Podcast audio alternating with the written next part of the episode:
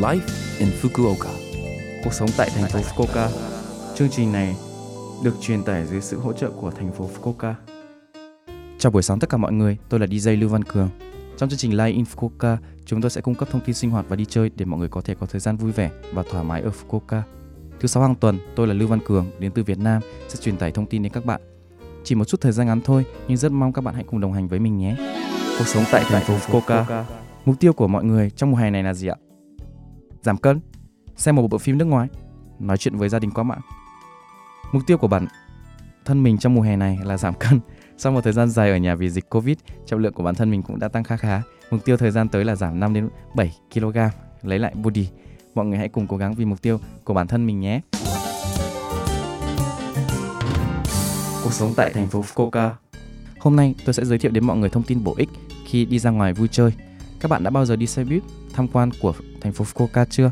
Xe buýt này là xe buýt tham quan đi vòng quanh các điểm tham quan ở thành phố Fukuoka và các khu vực Tenjin, Hakata và ven biển. Đặc biệt là đặc điểm là không giống như xe buýt thông thường, nó là xe buýt 2 tầng không có mái che. Cảnh quan thành phố nhìn từ khoảng 3,2 mét trên mặt đất trông khác với thường lệ. Nó tràn đầy sức mạnh. Có 3 quãng đường tham quan mà bạn có thể tham quan quãng đường yêu thích của mình trong khoảng 1 giờ. Ngoài ra còn có hướng dẫn từ phát thanh viên xe buýt. Giá là 1.570 yên cho người lớn và 790 yên cho trẻ em. Nếu bạn quan tâm, xin vui lòng kiểm tra trong web chính thức. Trang chủ là Fukuoka Open Top Bus gp Fukuoka Open Top Bus gp Bản thân mình cũng đã từng sử dụng một lần, cảm giác rất là thoải mái. Mọi người hãy sử cùng sử dụng Swift 2 tầng của Fukuoka nhé. Để phòng chống lại virus corona mới, các dịch vụ an toàn được cung cấp bằng cách xem xét cẩn thận vệ sinh môi trường, chẳng hạn như đeo khẩu trang cho phi hành đoàn và thông báo xe buýt đã khử trùng phương tiện. Mọi người nên đeo khẩu trang khi đi xe buýt nhé. Cuộc sống tại thành phố Fukuoka. Sau đây là thông báo từ thành phố Fukuoka. Giới thiệu về ứng dụng xác nhận tiếp xúc coronavirus mới. Có một ứng dụng xác nhận tiếp xúc virus corona mới được phát triển bởi Nhật Bản.